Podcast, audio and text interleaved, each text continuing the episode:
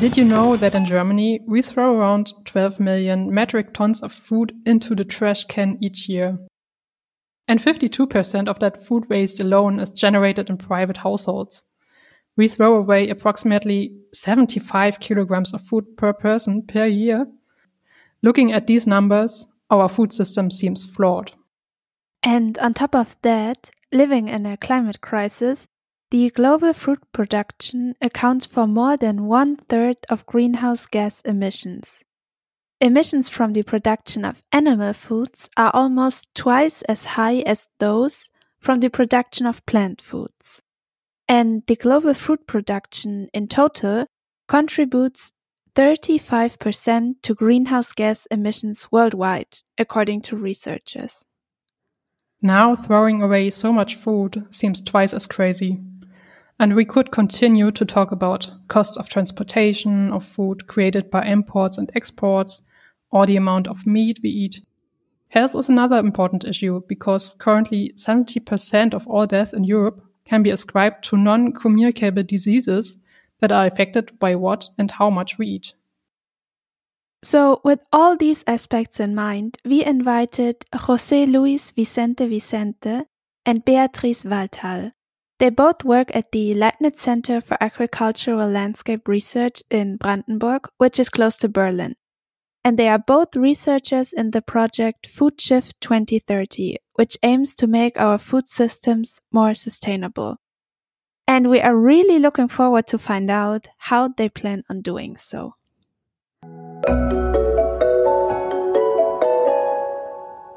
Querfeldein Podcast Wir reden über die Landwirtschaft der Zukunft.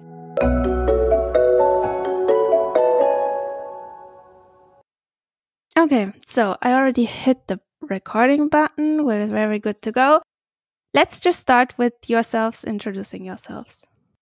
Okay, yeah. Um, hi, my name is Beatrice Walthall, and I'm a sociologist and human geographer by training.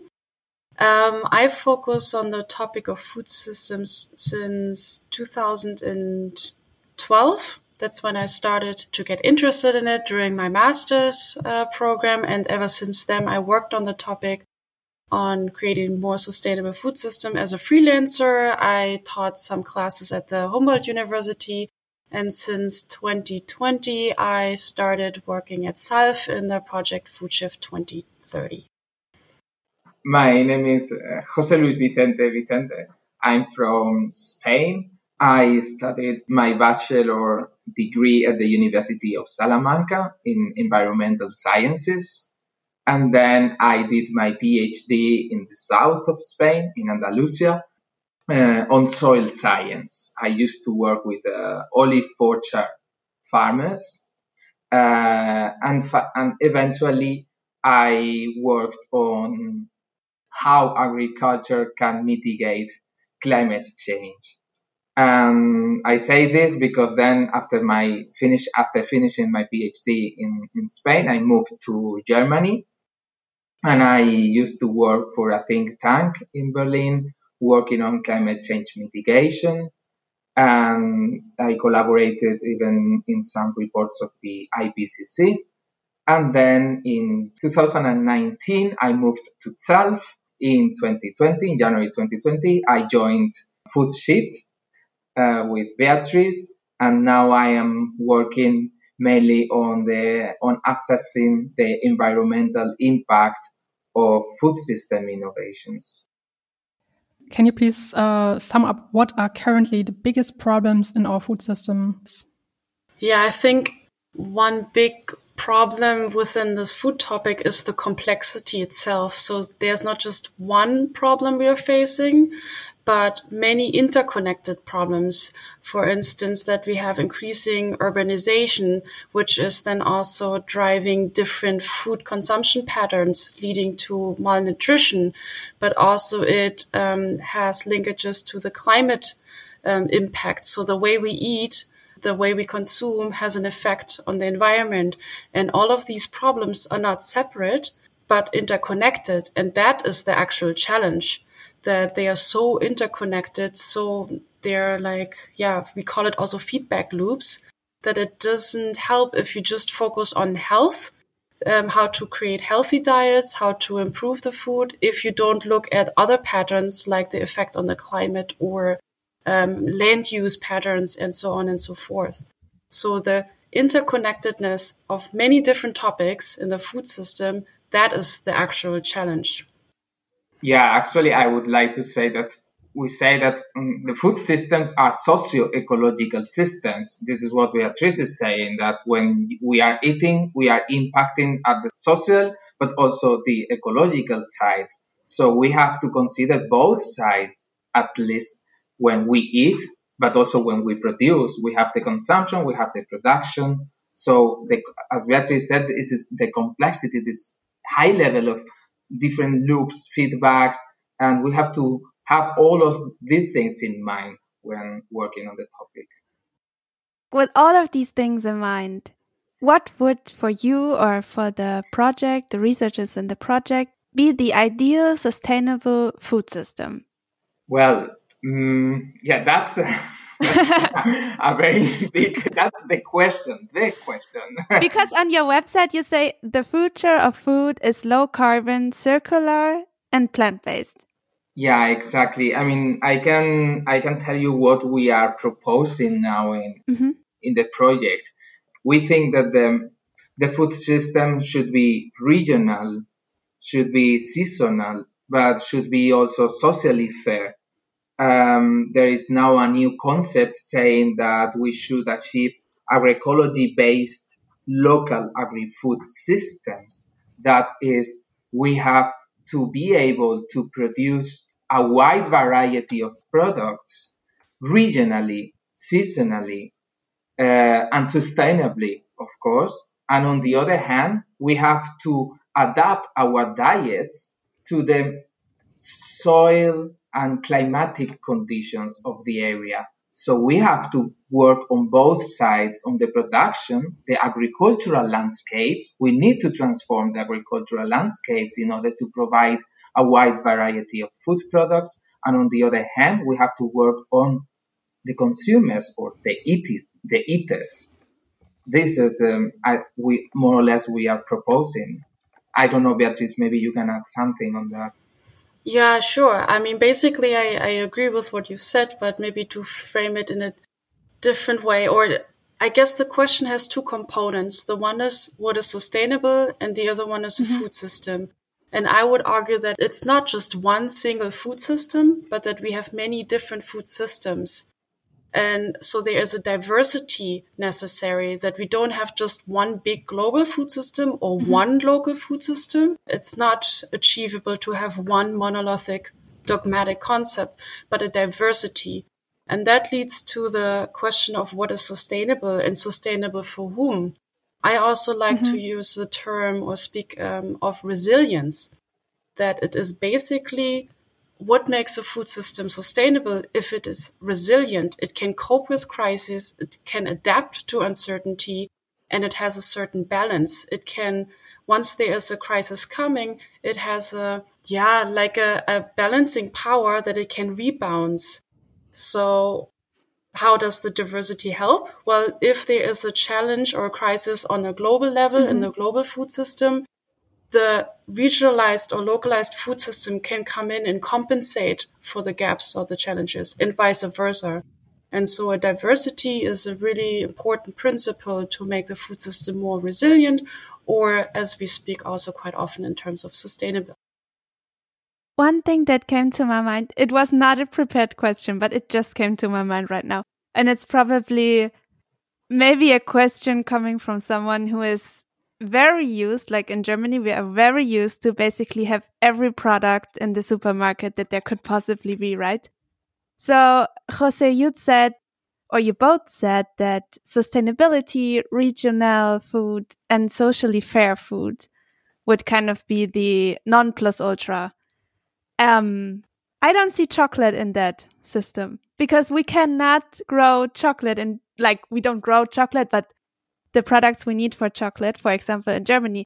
So chocolate just being one point, but I mean, the system has its borders then, right? Because we cannot grow everything in Germany. Exactly. Yeah, this is one of the problems. Actually, our uh, working group uses uh, a food shed model. So this is a very interesting concept, the food shed, because usually uh, we in environmental sciences or in planetary sciences we talk about watershed, which is the area covered by by a river. But we talk about food sheds. So everything surround, surrounding the food system. What is regional is the question. And yeah, can we feed 100% with own resources? In our case, Berlin, with the mm-hmm. surrounding area of Brandenburg. Of course, if we consider the amount of land we have in Brandenburg, feeding mm-hmm. Berlin, this is possible. But of mm-hmm. course, as you said, the first question we get is, yeah, but tea, coffee, and so yeah. on. And I always say the same is, of course, we have, we have had trade always. There has been trade always with chocolate, with coffee, with spices, um, and other, other products. The thing is, how often do you eat chocolate now? It's like yeah. the, the, same question with meat. Mm-hmm. How often do we eat meat? How often do we eat coffee and yeah. drink coffee or eat chocolate? I think it's the amount. But of course, we are we are not saying that there should not be any trade, but at least trying to reduce or the level of consumption. Of course, the there should be. We are not saying that uh, because it is not possible, or even in Europe, uh, the olive oil or mm-hmm. uh, oranges or some of these products. Of course, we have to eat them, but we have also apples in Germany. So, mm-hmm. uh, or avocados, for instance. Do we need to eat avocados if we have enough products in Europe, enough fruits in, in Europe? So this is the, the kind of question. Of course, there are products that cannot be substituted because it is not possible, but all the products we can try to find a good substitute. I think that's my opinion. Yeah, I find your question very interesting because for one, yeah, chocolate or coffee or bananas, like those exotic fruits play an important role. And I fully agree with Jose Luis that said it's the balance, it's the amount. Mm-hmm. And it's the same thing when we talk about plant-based diets or plant-based food system doesn't mean that we become vegan or vegetarian. Mm-hmm but that the majority of the food we consume is based on plants, like fruits mm-hmm. and salads uh, and vegetables, but not so much meat. But we also have to consider it's not just the trade or where does the food come from, but who produces it. And if we would now completely cut off um, any importation of bananas or avocados or coffee, what happens to the people that depend on it because it's their income, their daily income? And we could then say, okay, we don't import any exotic fruits and vegetable anymore, but then we create more social injustice towards the farmer that live off of that. And that's also not what we want to achieve. And this links again back to the complexity that you mm-hmm. constantly have to think of ecological, social, economic aspects and then try to balance them out and, and find a middle way. But I don't want to destroy any hopes, but I would say there is no perfect solution that that doesn't work. We always have to have payoffs and trade-offs, but mm-hmm. we can say, okay, what is the least environmental harming or what is the least social harming choice we can make? And there we still have a lot of room for navigating um, and a lot of room to improve from where we are right now. Mm-hmm. Yeah, I think that one of the interesting things now is some labels that uh, are saying, of course, you can even try to buy some fair trade, eat less amount of chocolate, in this case, chocolate, because you introduce the, the, and of course, almost everyone likes chocolate. I mean, I include myself. Everyone loves chocolate. yeah, I love chocolate. So, uh, but it should be fair trade or try to be fair trade uh, now we see that part of the chocolate is produced, the cacao is produced in countries like Burkina Faso mm-hmm. with the children slavery and yeah. so many social problems. So at least try to avoid, as Beatrice said, uh, try at least to find the least harmful way. We mm-hmm. are not going to be positive to impact positively, but at least to be the to try to choose the less worse situation. I just wanted to come back to what you said before, Beatrice. You were talking about a resilient food system that has has to be robust enough to tackle a crisis. What crisis are were you thinking of? What what is threatening the food system? Yeah, that's a good question. I would say there are many crises. There's not just one. They are short term and long term. Um, one current example we faced was the uh, the COVID, the pandemic. We saw lots of interruptions in the seemingly perfectly functioned system um, when we looked at, uh, for instance, harvester. Like in Germany, a lot of the workers on the fields are actually um, seasonal workers that come from quite often from Eastern European countries like Romania, Bulgaria. And when the pandemic hit, it was at the mid of the season, for instance, for asparagus and strawberries. And then all of a sudden there were not enough workers for the harvest and the farmers lost a lot of income because the products couldn't be harvested from the ground and then put on the market. So that is one vulnerability, but that's like really short term and all of a sudden you can't although the, the, researchers said it's only a matter of time when we get a pandemic, but they couldn't put a date on it. So that was unexpected. But then there are also long-term crises we see, which is the climate change. When you speak to farmers in Brandenburg, they um, can tell you many, many things they are facing in a relatively short amount of time. The last two or three years, they had extreme issues with water, for instance. There was not enough water on the ground and the water reservoir are not filled up. This year was a little bit better, 2021. There was more rain, but the environment still hasn't recovered from three years of, of droughts. And also temperatures they go up. So the weathers become more extreme. Sometimes there's not enough water. Sometimes there's a lot of water. All the fields are flooded and also the produce is destroyed. Sometimes there's lots of winds or hail that destroys the harvest. Sometimes it's super hot and mm-hmm. it burns the leaves or there is a cold freeze, although there's there are already the buds out and the plants start to grow and then they freeze, so it's destroyed. So there are many, many different things happening in terms of the weather and the climate. And we can see from modelings and uh, predictions that this is not going to go away. It's going to increase the, the intensity of the weather changes, but also the kind of plants we can grow here. Like some farmers, for instance, already changed what they are planting. Mm-hmm. And we can see more watermelons now than compared to a few years ago. So there are lots of things to deal with. But I would also say the social question is a crisis. We can see that that healthy food is not just a question of the so-called, I would say, global South or like countries in South America and Africa and India and Asia. Mm-hmm. It is also a problem in the Western countries where, yeah, we we've lost also our judgment of what is actually healthy and how much is healthy. And it's not just that you don't have enough calories, but it's also that you overconsume certain products, sugars and other calories.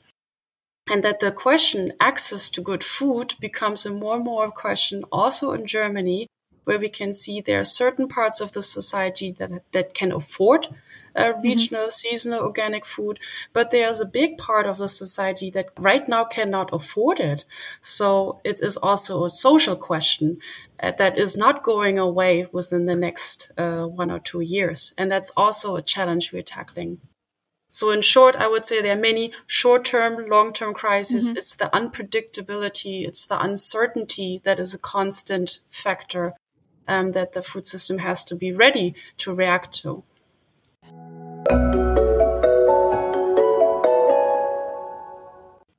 Can we break it down? How can Food Shift or uh, some ideas that uh, the, the project partners of Food Shift in the different countries are working on, how can these projects help to improve the food system? Yeah, um, I think there there are two levels. On the one level is the principles that we're trying to foster and to promote towards more resilient or sustainable food system, which is on the one hand citizen driven or civic driven. That's a big part in, in Food Shift 2030, saying that the ideas, the demands, the innovations come from the bottom up, from the civil society and not from the market or the state that says how we can organize and coordinate our food systems, but that it's citizens that have certain um, demands and ideas and drive them. There are also other principles like collaboration, system thinking, and so on and so forth. And these principles, we try to um, promote them and emphasize them across all nine regions that are participating in food shifts. And then on the other dimensions is the local specificities, and they are very different. Like there are nine regions participating, um, so-called city regions. Each city region has their own focus. For instance, um, in Berlin, we are focusing on developing a food hub prototype to improve the food distribution, availability, and access, and so on and so forth. But then in uh, Copenhagen, for instance, they focus more on the idea of circular food, of upcycling food, of creating or making out of food waste a new product. For instance, in brewing, it's a huge um, industry that had a lot of waste from the spent grains that you can turn into a new product. Like they work on creating or producing chips, flours that you can bake with and turn it into bread.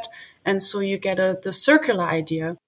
In other regions, for instance, in Athens and in Avignon, they work on the topic of school food in Athens, they try to promote healthier diets and they work closely with the parents and the uh, students.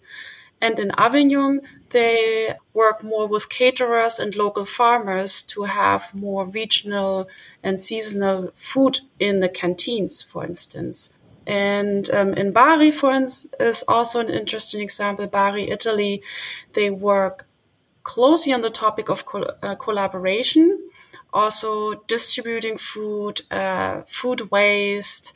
Um, they also work together with the municipality. So many different stakeholders come together and they just released the so-called manifesto of what do they think good food and food good food governance looks like. And now they try to get everyone on board and implement the manifesto or their vision into concrete actions. And so each region has their own particularity depending mm-hmm. on the people, on the context, on the on the region. For instance, Brasov in Romania is also much more rural. There's not a big city like um, Berlin. It's a much smaller city, and they focus much, much more on the connection between the rural areas, the farmers, and the gastronomy of the city in Brasov, bring them into the restaurants.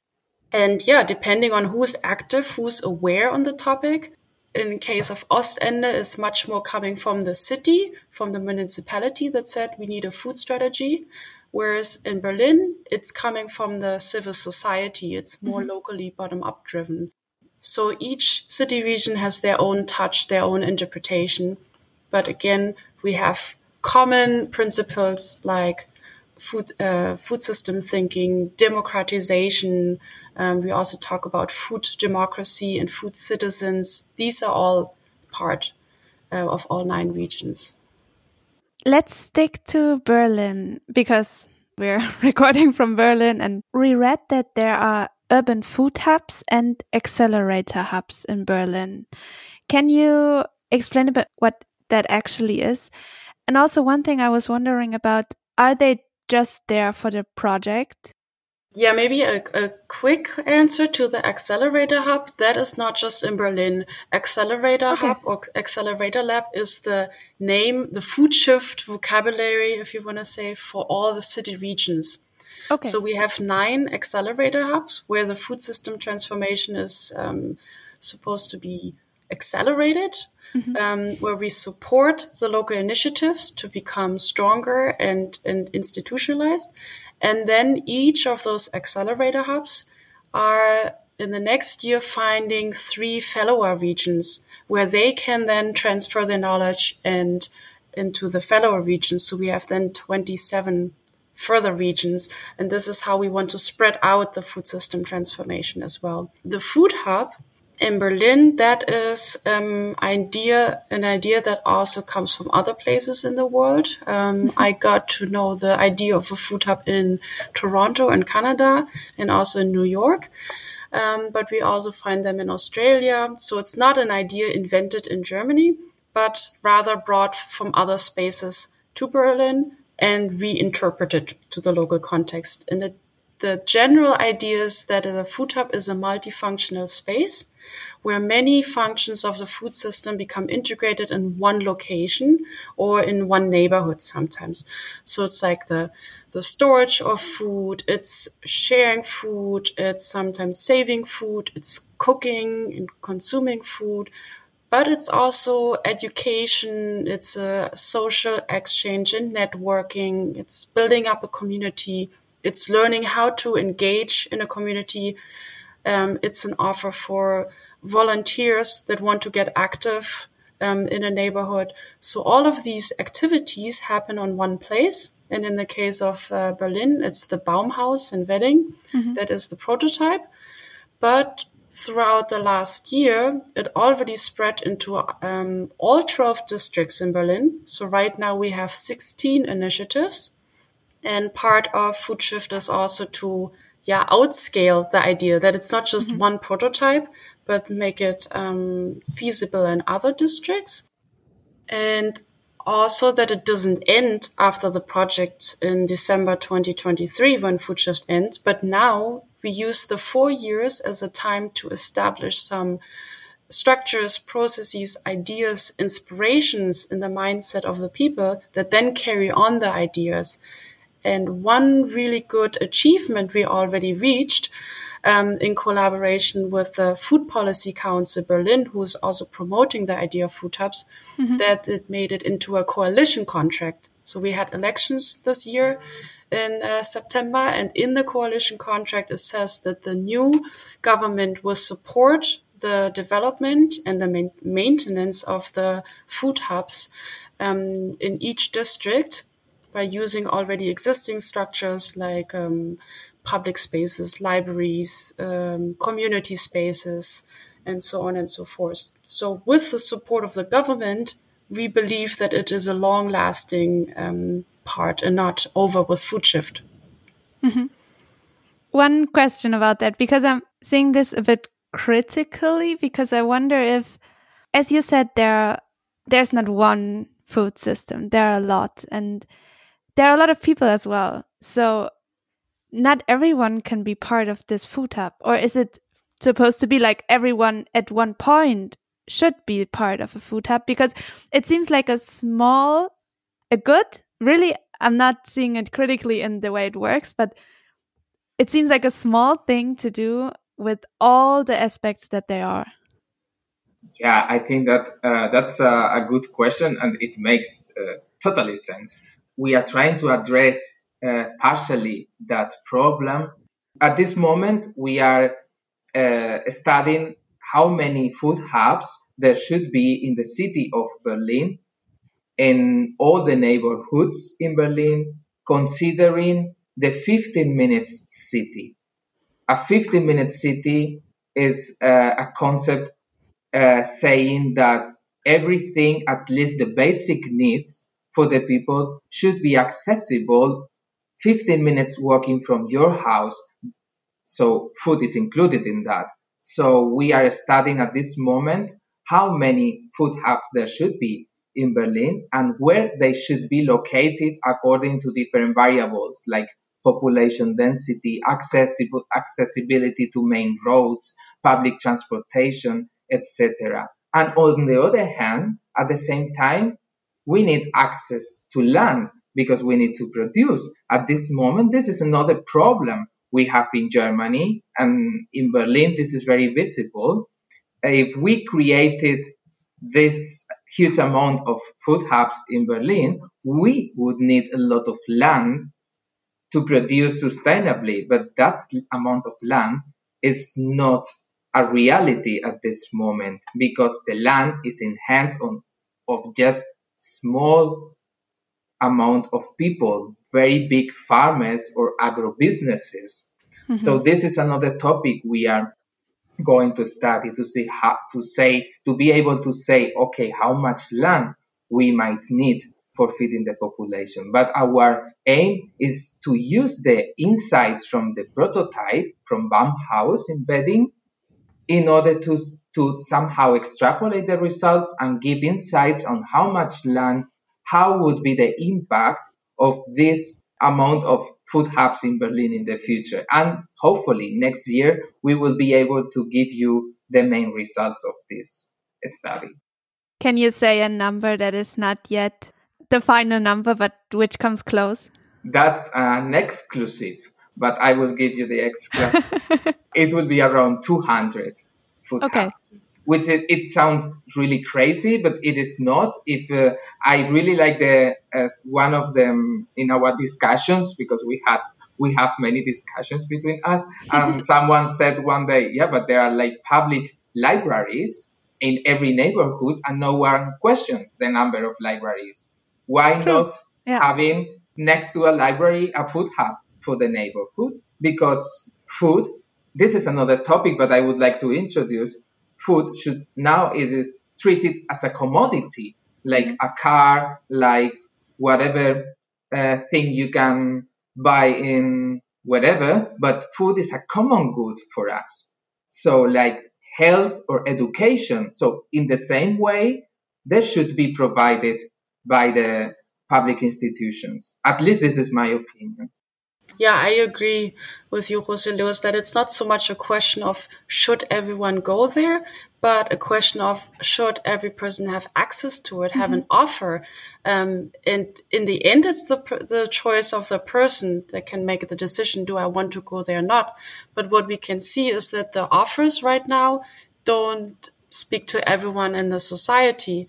And we can also see there, there are different many we call it alternative food networks. For instance, CSA, the, the community supported agriculture is mm-hmm. one specific um, form of an alternative food network.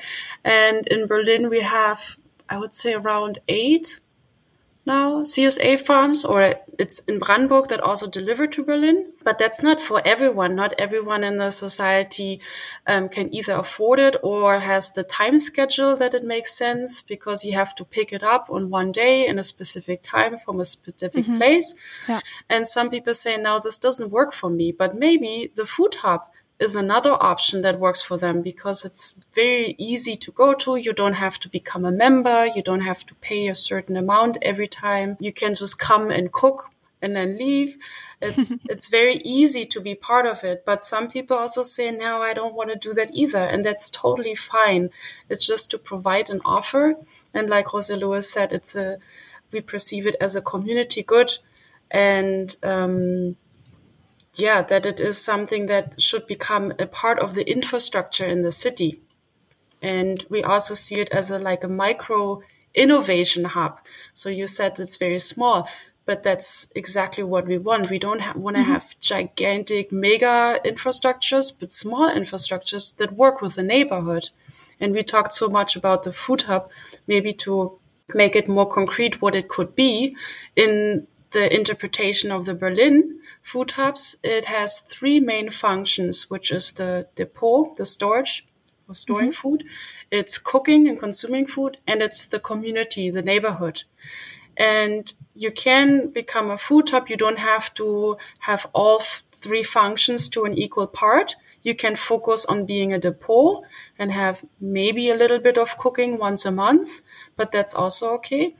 Or we also have decentralized food hubs. That means there's on one place the storage of the food, and then in the neighbors, um, there's, for instance, a kindergarten that we collaborate with, and the kindergarten has a really nice basement that they don't use, but it's dry and perfect for storing food.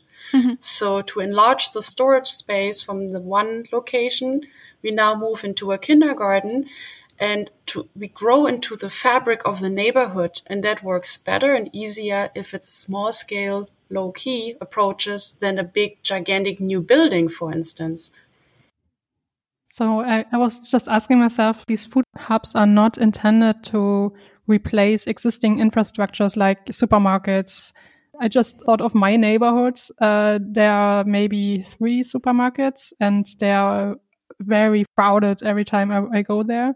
So a small food hub could not replace uh, or could not feed all the people in the, in the area. Mm, no, that's that's not the idea of it. It's a it's a new infrastructure. It's not supposed to replace a supermarket, but it can provide a counterbalance.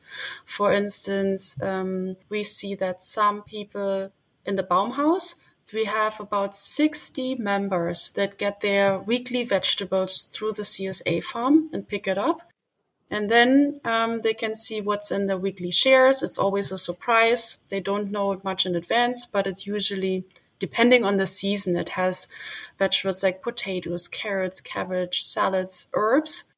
And then you can see what's missing and you can go to the supermarket and just buy the missing ingredients. So it also shortens your time, what you buy in the supermarket. You can go really focused and just, yeah, buy what's missing some community supported agricultural farms they also offer um, yeah add-on products you can for instance also get eggs um, dairy mm-hmm. products bread so in the Wedding food hub or in the Baumhaus we did an um, assessment of the different things that are provided and we have uh, Jose Luis, correct me if it's wrong, but I think over 73 different species of food um, and bes- besides vegetables and uh, fruits, there's meat, eggs, dairy products, bread, and so on and so forth. So it's an it's a nice add-on.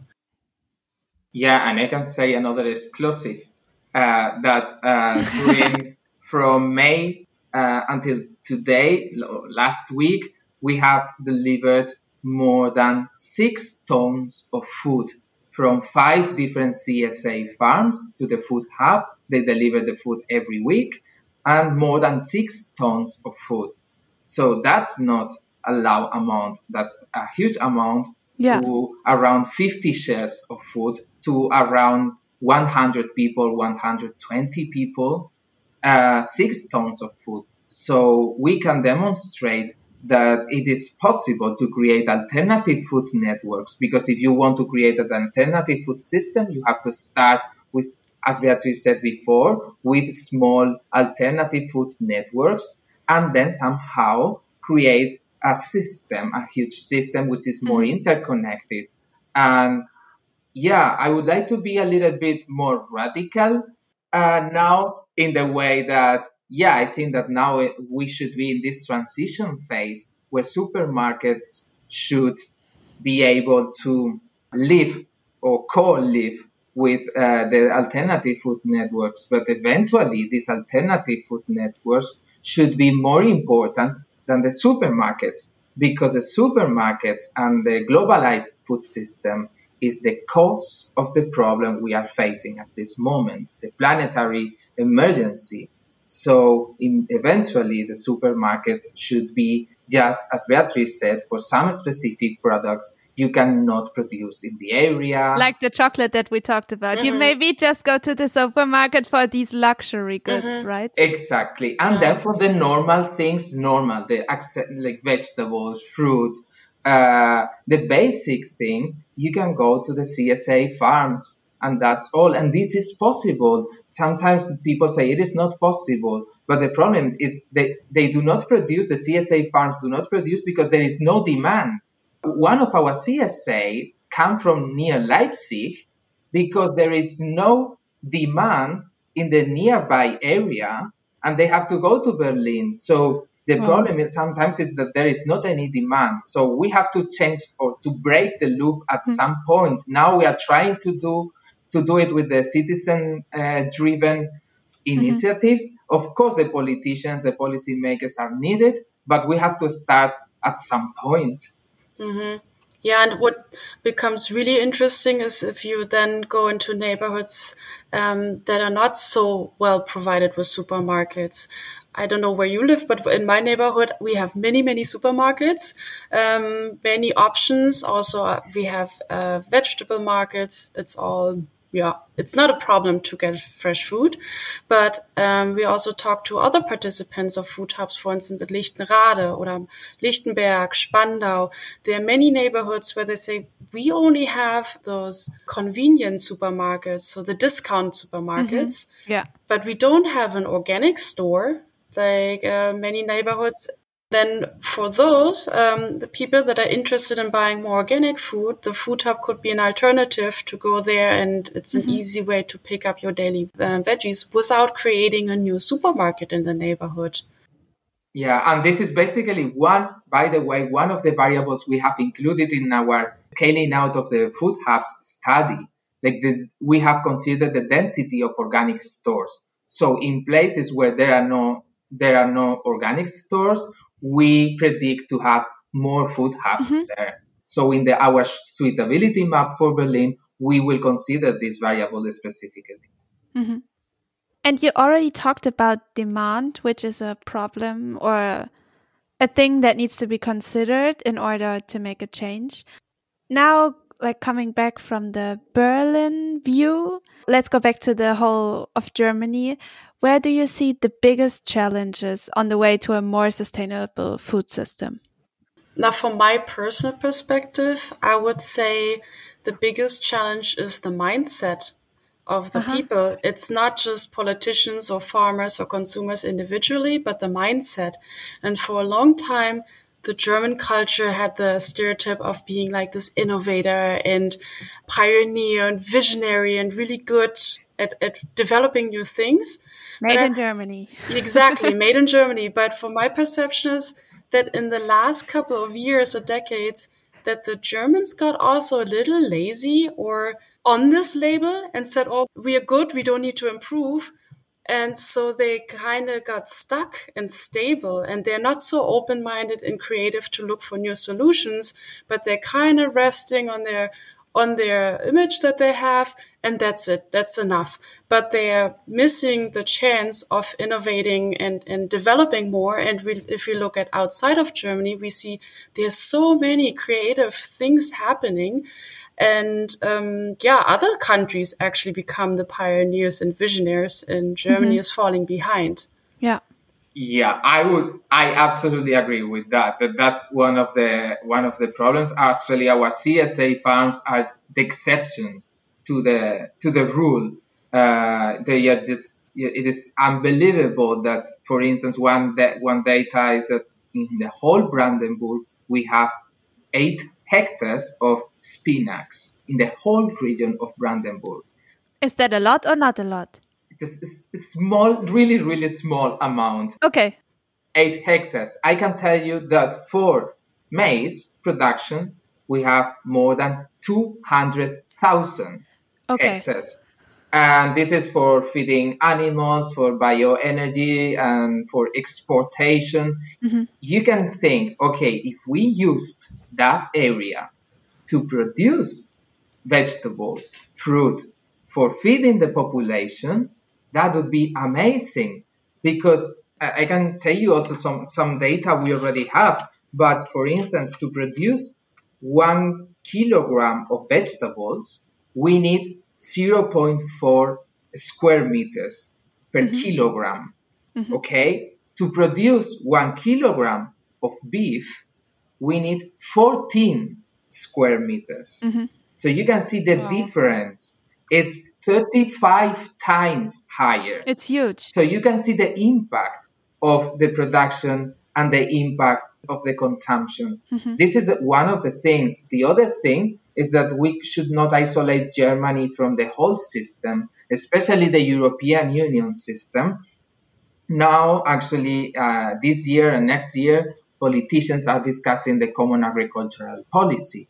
It would be a failure, unfortunately they have incorporated some instruments like the eco schemes that in theory are aimed at transforming the agricultural system into a more sustainable one. But in the reality is that they just want to keep doing the same, but changing the names. They are using names like climate smart farming.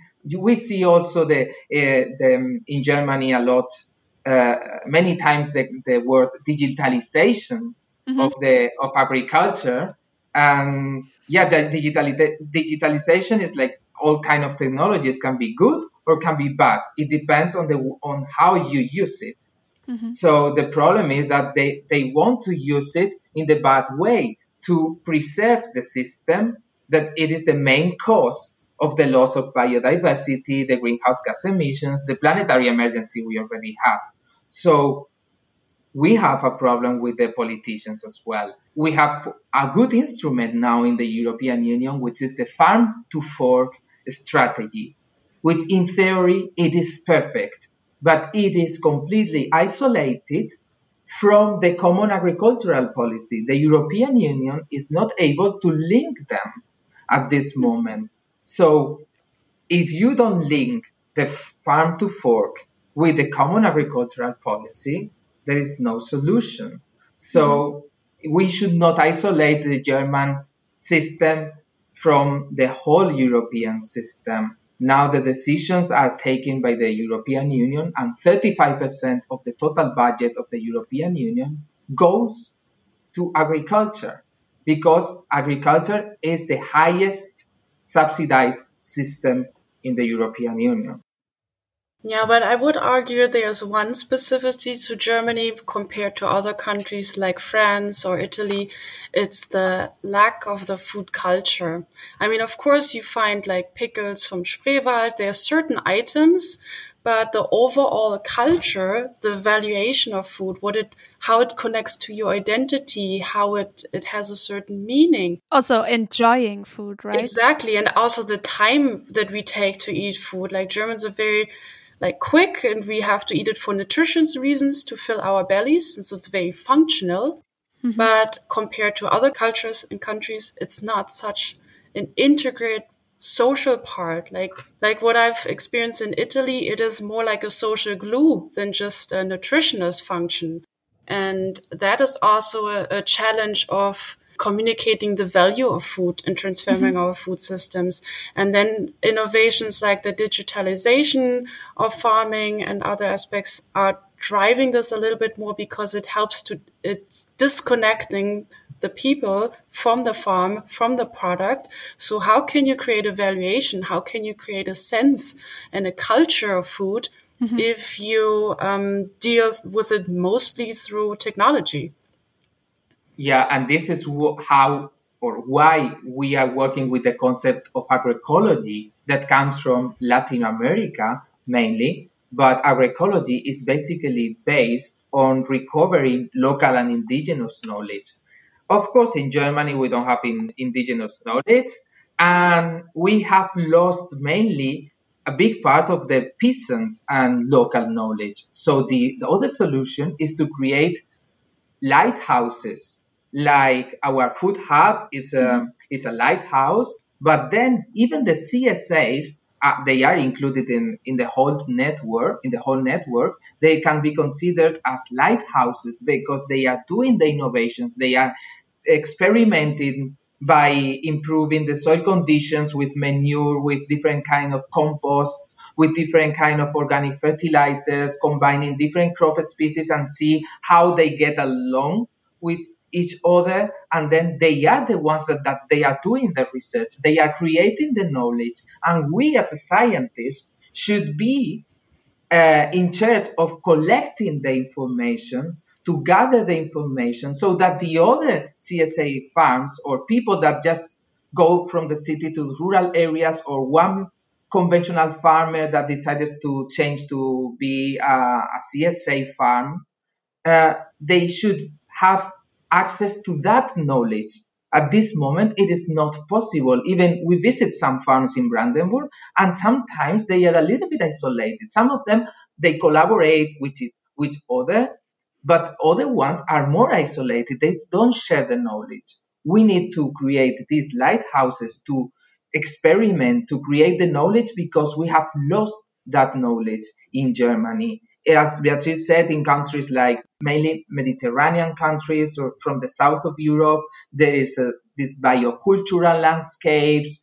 This uh, food is more than eating, much more than eating. It's really has roots into the culture. But in Germany, it, it's not the case. So we mm-hmm. should try to do to do it in or to try to address the problem in another way, like creating these agroecological lighthouses. Yeah, that's really a good point. We're really not a nation that is known for, for example, France or Spain or something that they enjoy their food and that they come together. I mean, we do that too, but it's it's not the same. Yeah, exactly. I think it's uh, it's very important if uh, the concept of uh, biocultural landscapes uh-huh. and how food is related to the culture and traditions of the people. And you can see that in the, in the south is completely different, and it yeah. is precisely where they have preserved preserved much more uh, this traditional landscapes mm-hmm. and traditional food than in other countries that mainly in Central Europe or North Europe. Another aspect that I like um, that I've came across from a colleague from Spain is they quite often don't talk about localized or regionalized food, but they talk about proximity. So closeness, mm-hmm. because you can also have a mass production and very unsustainable, environmentally unfriendly farm outside of Berlin, which is uh-huh, local yeah. or regional, but it doesn't make it more sustainable. But in this proximity ideas that you have a proximity, a social proximity to the farmer, you have a cognitive proximity, which means you have a similar mindset of what is important, the values you share. You have a geographic proximity in many different aspects, um, which goes beyond just the physical closeness. And when we keep that in mind, that also sheds a new light on what regional localized food systems could be. That it's not just the geography, but it's the closeness to the people, to the minds, to the ideas that are part of the food system.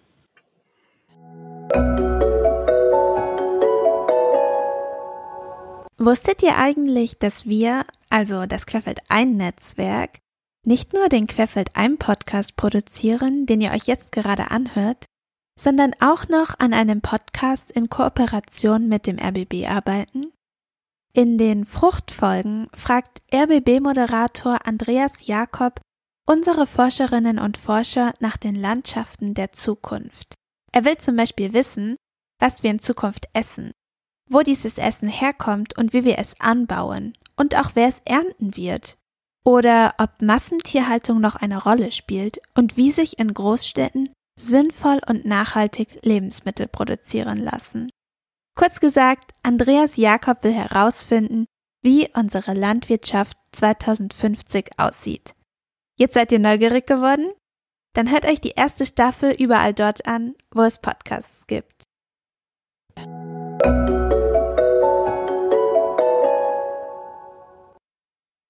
part of the slogan of uh, the project Food Shift 2030 is the future of food is plant based. Uh, we were talking about how much more uh, space on the field is needed to produce meat than vegetables because we also need to grow the food for the animals and that takes a lot of space on the field. And I thought the numbers, the differences are really astonishing. I think there has to be a shift of mindset uh, for the people to choose more vegetarian food over animal products. But how can we reach uh, this shift of mindsets? Um, and yeah, I think the food hubs are also educational spaces where people can learn new eating habits. Uh, but maybe not everyone accepts to eat uh, mostly vegetarian food. How exactly is Food Shift dealing with this topic of acceptance? Yeah, that's a very good question. I guess those are two questions in one. The one is how to change the mindset, and the other one was how to um, integrate politicians and what is their role. The good thing about food is that it's a very something that you can experience. You don't have to think about it. And the, the mindset, it's lots in the head. But uh, food also has a lot to do with your body. So mm-hmm. by eating different food, you can have a certain experience. You can taste it. You, the flavor is different. And by making that experience, then quite often comes this change of the mindset. Yeah, I would say that the approach in food shift is more to inspire people who are already maybe interested, who are open, who look for alternative solutions, but they don't know how to support these and to be a role model and um, to give them maybe storylines. How can they communicate with their community? How can they communicate with parents in the schools? How can you communicate with students that already have this kind of drive in them? The skeptics, it's uh, or the people that are kind of reserved about these ideas is a different story. That's not the main target group because we don't mm-hmm. want to convince anyone or say you have to change this, you have to change that. We want to inspire people that are willing to do it. And then quite often other people imitate that or they become open because they see others also change their mindset. Yeah, I th- I totally agree with that. And yeah, um, I mean, I am very analytical, so I, I always like numbers, and we can convince people with numbers. And we don't have, as Beatrice said, to convince everyone, but if we can convince politicians or part of them, that's more than enough because they can implement the regulations.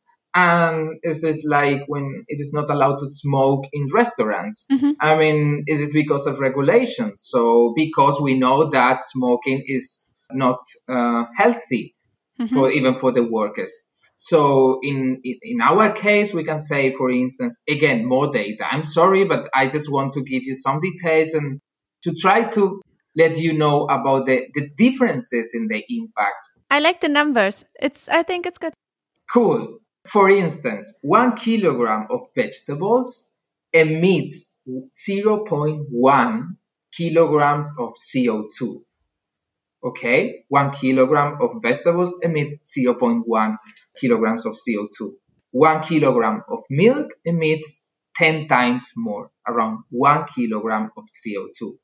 One kilogram of beef emits 17 kilograms of CO2 emissions. Okay, if Berlin wants to be net zero city in 2050, then we can we have to include the food system we have to include these numbers and we have to play with that. So if they implement strategies in uh, related to in, increasing the plant-based diets regional diets seasonal diets then we can include these numbers and then we can implement the regulations.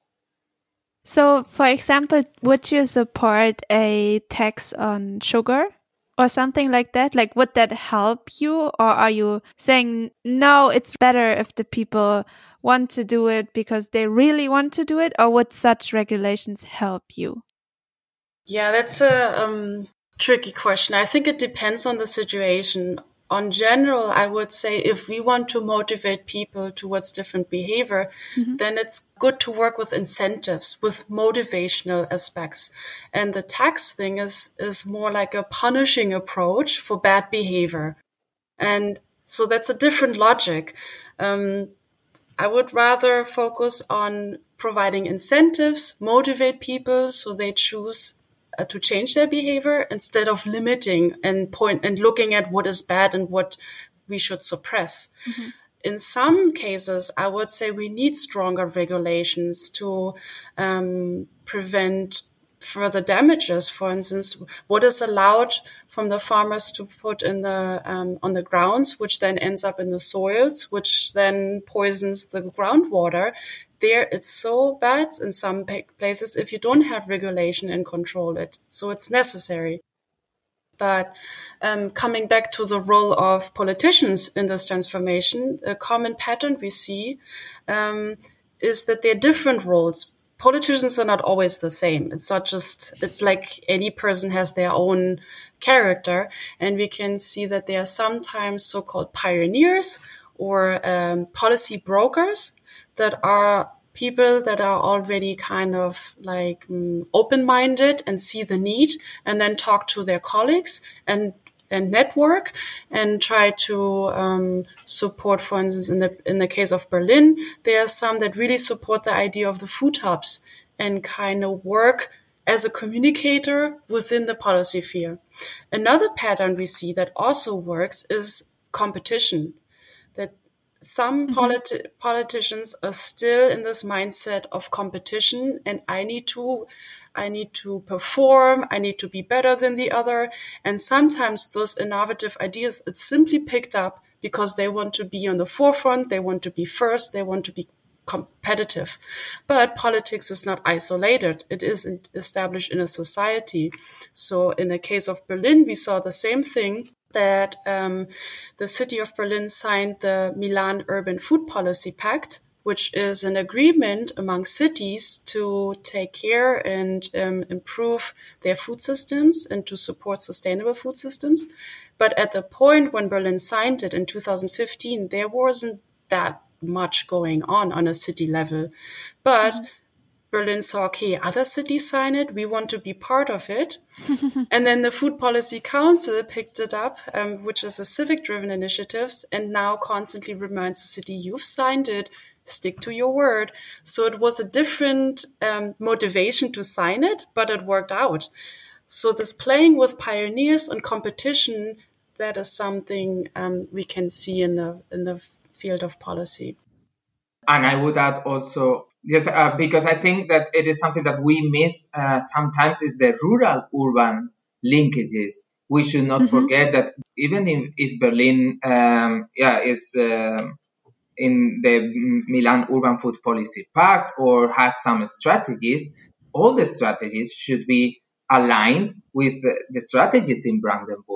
And mm-hmm. at this moment, and as I said before, there is a problem of the access to land. The land is in hands of just a small amount of people, the agro businesses, the big corporations also, some doing lobbies. And we have many different corporations. We have uh, many, all, all, of us, we have uh, some names in mind. The mm-hmm. corporations mm-hmm. that are selling uh, the pesticides, the inorganic fertilizers, and we have to compete with them. If we go to Brandenburg and say that they, in the in the model we propose, the agroecological model, we don't need uh, pesticides, we don't need inorganic fertilizers because everything is almost self-regulated. You, we take advantage of the natural cycles. We combine livestock with agriculture in the way that all the the nutrient the nutrient cycle is closed. They don't need uh, external inputs.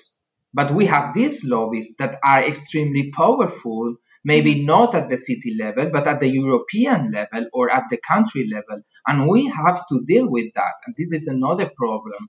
They are doing lobby and they are putting a lot of pressure now uh, at the European Union level in the common agricultural policy, for instance. If change is coming, what does that mean for the prices? I, am environmental scientist, sorry, mm-hmm. but for me, prices are something artificial. So you can modify the prices however you want. Now we are the prices, the food prices we have in Europe, they are artificially low because of they are highly subsidized. So the European Union decided to subsidize some products and not other products. This is how it works. Mm-hmm. And yeah, the European Union could say, okay, now I want to subsidize the agriculture that is based on taking advantage of natural cycles. And then we do what we say payment for ecosystem services. Uh, in, in natural sciences and environmental sciences, we say, okay, if you are polluting, you pay for that. Mm-hmm. So if you are adding pesticides to the soil, you have to pay for that. And the money is going to the farmers that are not applying the pesticides. So there is money. So it is just a question of distribution. It's the same problem with the food in the planet. We don't, we have enough food to mm-hmm. feed the population of the yeah. planet, but we have a problem of distribution, of equity. Yeah. We have the same problem with the prices. Prices in organic farming and agroecological farming are very high because they are not subsidized. They are only the, conven- the big conventional farms are subsidized because the European Union is paying based on the total surface mainly. The big payments are based on the total surface. The higher yeah. area you have, the bigger uh, amount of money you get.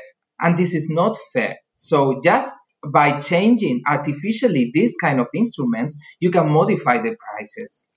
And then more people could be able to pay for these regional biological food that you would recommend. Yeah, yeah, and I I agree. It's um, quite often an instrument that the price is not set. We can change it. And one thing I find interesting about the community supported farms is their approach to economy and pricing. They they disconnect the price from an individual item like a carrot or potato and the price. That means the item, the food products doesn't have a set price, but it is the whole farm that you support. So you pay, mm-hmm. for instance, a monthly payment. Mm-hmm. Let's say it's um, 50 or 100 euros every month.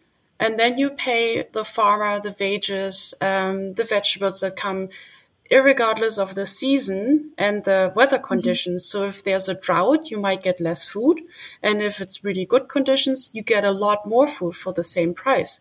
But if you think it might be a very like strange idea to disconnect the price from the food, but if you think of your heating cost or your telephone, it's the same. You pay a monthly price, regardless whether it's warm or not, and regardless of how often you use your telephone it is a fixed price. So if we start to think of in different ways how we can afford it, we come to different solutions. Mm-hmm. And if we think of what is the alternative, if we don't do something about it now, it will be more expensive in the future. And we already are like, yeah, in the middle of, of changes. The system is already changing yeah, in all kinds of directions. And we are now in the position to have a choice in which direction do we want to promote the change. And if we don't do anything about it, the prices will be much, much higher. So it's kind of a crisis management already. We have also been talking about food waste because a lot of uh, food is produced um, basically just for the trash can. I think it's like one third of global food production is thrown away. And this is a huge problem because this food production also produces a lot of uh, CO2 emissions. Are there any ideas in the project Food Shift um, how to reduce this food waste? Yeah, I think that we have to distinguish between different concepts. Uh, one of them is uh, the food losses. Food losses mainly take place in the harvesting mm-hmm. processes, post harvesting processes, uh, processing food. So before going to the households. So mm-hmm. we call it food losses and then food waste is in our, in, in the households. So I would uh, split them, the, the answer in these two directions. Uh, first of all, the, the community supported agriculture. We have seen in Brandenburg, uh, it is very interesting because, of course, part of the harvest is not possible to be eaten. Uh, some of them can be eaten, but they don't look perfect. Even though the consumers are really aware of that, but they say, okay, we can, they can be used for their own consumption of the people working for the CSA. Or it can be that the ones that are rotten because they are attacked by some pests or animals because they don't use pesticides, they can be transformed into organic fertilizer. So they leave them into the soil and they are reused somehow to as, as an organic fertilizer. Other times they even prepare juice or other buy or how to say processed foods uh, in order to take advantage of, of these food losses and not to waste anything. In the other hand, you have like the, um, I think that case is very paradigmatic is the case of Almeria in the south of Spain. And when you see so many tons of tomatoes that are thrown away every single day, they are perfect. Why? What's the reason? The reason is that they want to get the prices higher. And then they produce so much food that they are throwing away every day tons of tomatoes. This seems so crazy. Exactly. It is crazy. It is the, this is the system we have created. And they don't have any problem with the, with the product. Some of them could look not perfect, but some of them look perfectly, but they want to keep the prices very high.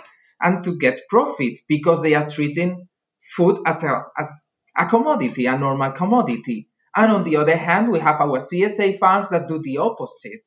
And then we have the, the households, our behavior at home. Of course, as uh, Beatrice said before, also we need education sometimes. Okay, even in, in, in Spain, I'm sure also in Germany, we have traditional recipes when we use the food waste from the day before, the leftovers, in yeah. order to prepare all the kind of recipes in every country is different but i know that every country has specific recipes yes. to take advantage of these leftovers and this is part of this local knowledge that we are we are losing and we have we are losing and we have already almost lost in some parts so i think there is another yeah way which is educating the people in how to how to behave how much food the problem is also another problem is people go to the supermarket and they see this um, Angebot, this offer, like they say, yeah, buy buy three and just pay two, but you don't really need three. So that should be yeah. forbidden. These kind of things should be forbidden because you are at the end of the day, eventually you are going to throw it away because you don't need it. So yeah. these kind of things yeah, I would say that there are many, many options. Unfortunately, we don't have the time to go through all of them, but the system has so many points. Like José Luis said, there's the farm level, there's a household level, there's mm-hmm. a supermarket and gastronomy.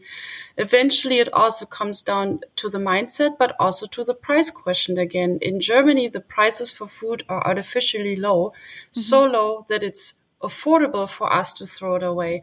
You can see a correlation between the prices of food and the mm-hmm. food waste in other countries. The higher the price, the less there's food waste. Um, because, yeah, you can't afford it to throw it away. And it's also quite often a, a convenience so there are those certain norms. Why is there so much food losses on the fields? On average, like the, the conventional farm, it's 40, 30 to 40% of the food that's grown is left on the field because it doesn't fulfill a certain norm. But the norm, why does it exist? Quite often it's for the logic of transportation. Um, if the cucumber is curved, for instance, it's much more difficult to store it in a box to ship it somewhere else. So if we change our mindset about it, the valuation, the price, we could already reduce a lot of food losses. And the same thing goes in institutions. Um, I've worked on a project on school food in 2018, and I was shocked how much food waste there is simply because of the way the food looks and simply because the food doesn't really appeal to the children.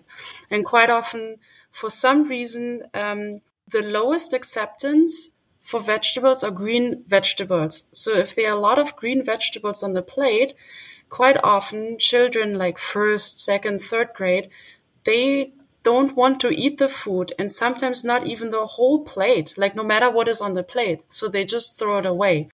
And if it would be more appealing to the children's flavors, taste, also the textures, children mm-hmm. have different preferences for textures than adults.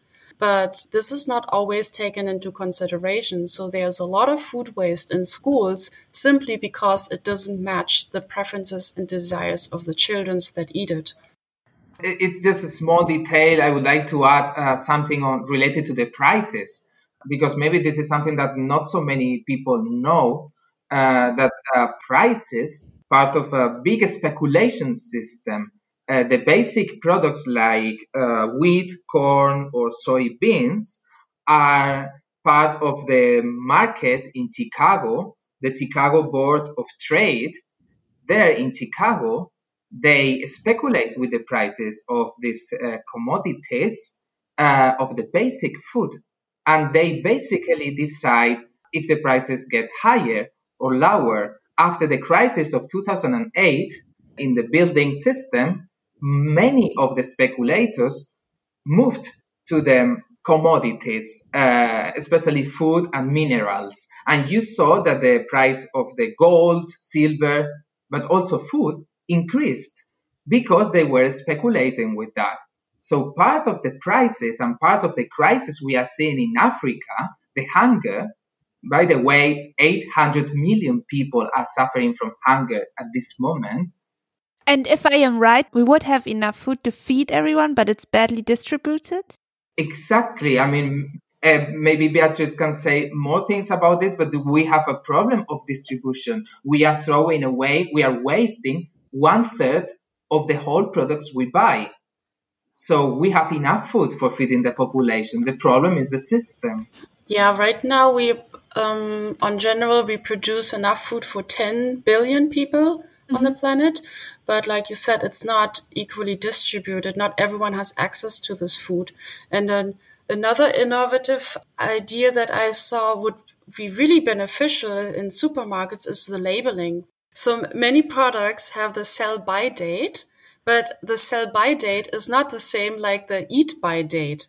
Um, and there are they're developing certain labels that they can be put on the food that changes the color of the label depending whether this food is spoiled or not. And that way you can have a much better idea whether you can still eat it or not. And we can also teach people to use their senses again. I, for instance, had a mango lassi yesterday that was in the fridge and it was already the sell by date was past a week. But then I thought, yeah, dairy product. I just smell it and taste it a little bit, and if it if it doesn't taste spoiled, then I can still eat it. It doesn't matter what the mm-hmm. the date said. But unfortunately, there's a regulation that supermarkets are not allowed to sell it, and they also are not allowed to give it away. They're forced to throw it away. And yeah. in France, for instance, their law, they changed it that supermarkets have to reduce their food waste and they have to either give it away or find a solution, but they're partly taken responsible for reducing the food waste. And that would also be an option in Germany if you consider how many supermarkets there are and the volume of food mm-hmm. would yeah. be much, much more effective than uh, downscaling it to an individual person in their household and their food choices. By the way, this is something that we do also in our food hub. We have the food sharing and we have some people and some also organic stores delivering some baguettes, whatever products that cannot be sold there, and then they they send them to us uh, because it's just the last day. So in the day we have to the cooking evening, we can eat them in the same way, so immediately. So we don't have any problem with the health issues, but we can we can cook them immediately. So we are also working on the on avoiding food wastes in in the food hub. Yeah, and there are also apps, at least in Berlin, I know of one or two that you could use.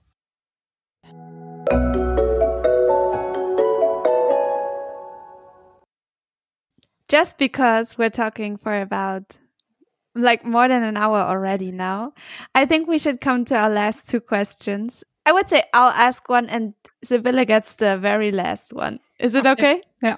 So basically, we always have kind of the same question at the end.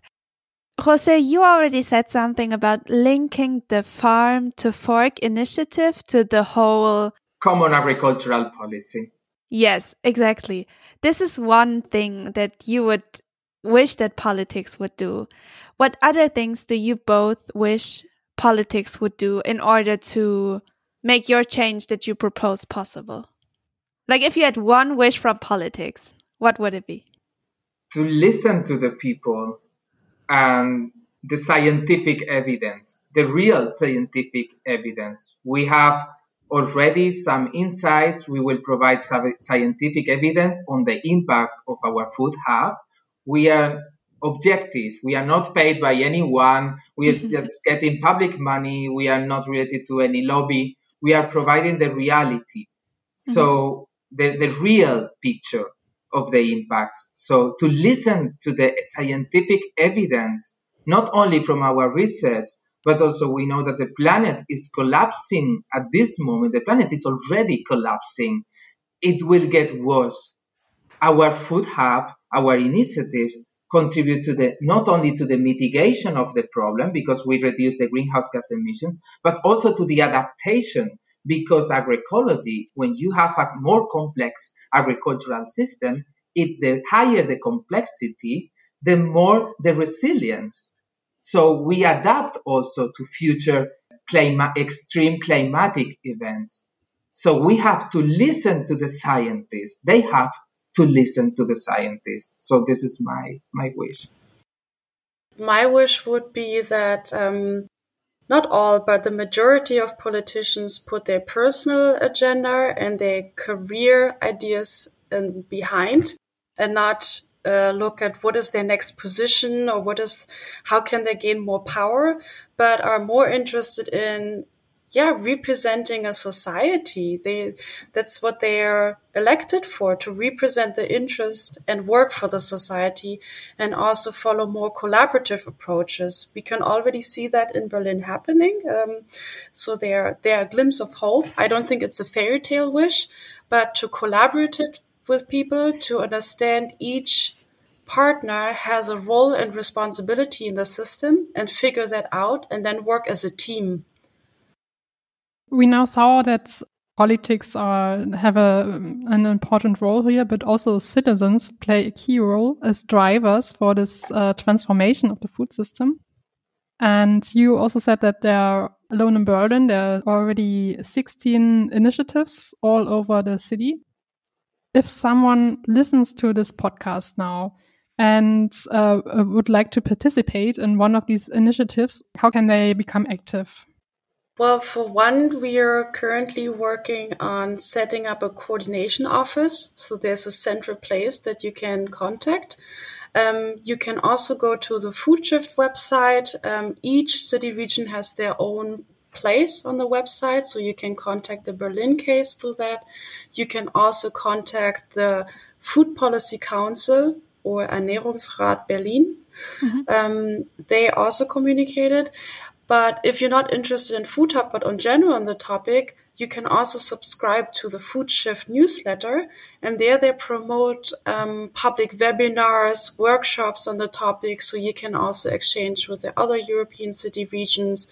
Uh, we talk about citizen engagement, how to engage other citizens. We talk about um, the role of food system in climate change. We talk about networking. Um, so there are many topics across the spectrum of many, many different topics, not just food hubs. But if you want to get involved in a food hub particular, uh, check out the Ernährungsrat website or Baumhaus Wedding is a central actor. And there will also be a website up and running maybe by the end of the year, maybe by the beginning of the year well, by the time the podcast will be published, we probably have the website and we can also share a link to it. That will be the easiest way. Oh, yeah. I would add one thing is that uh, everyone is welcome. It is completely uh, regardless on your skills. In our food hub, there are people that really like uh, to do construction works or really like uh, to to cook or to play instruments or whatever. So you can go there, you can uh, share your skills, not only in the food hub, there are many urban gardens, there are many community gardens, uh, CSA farms. So everyone has some skills that they, every, everything is very welcome. This is our experience. So just go there, ask the people, and there is always something to do. So yeah, you will be very welcome. Now, cool. Thank you very much. And also, thank you for the whole discussion. Our pleasure. There was a lot of fun. And also the questions you raise, it helps us to, to rethink about it and reframe it as well and reflect the work we do and um, yeah, how to improve it. So thanks a lot for this opportunity to talk about Food Shift 2030 and the food system transformation. Yeah, thanks a lot. As Beatrice said, uh, this is a totally a pleasure. Our discussions are mainly uh, very scientific every day, or even bureaucratic, or yeah, and we are missing this kind of uh, framing uh, discussions for in a, in what we are doing. So it's a pleasure. Also, I think I would really like to thank you for giving us the, the opportunity to share our our insights, our thoughts, and to everyone that can listen to the podcast.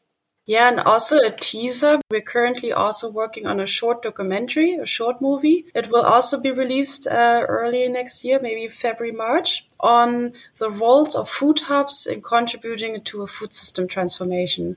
And there you can get some really nice visual insights into what the food hub is. But we also visited all the five farms that deliver their food to the food hub. So without going to the food hub, without having this background knowledge, you get within 15 or 20 minutes a really good idea of the whole network and how everything is connected.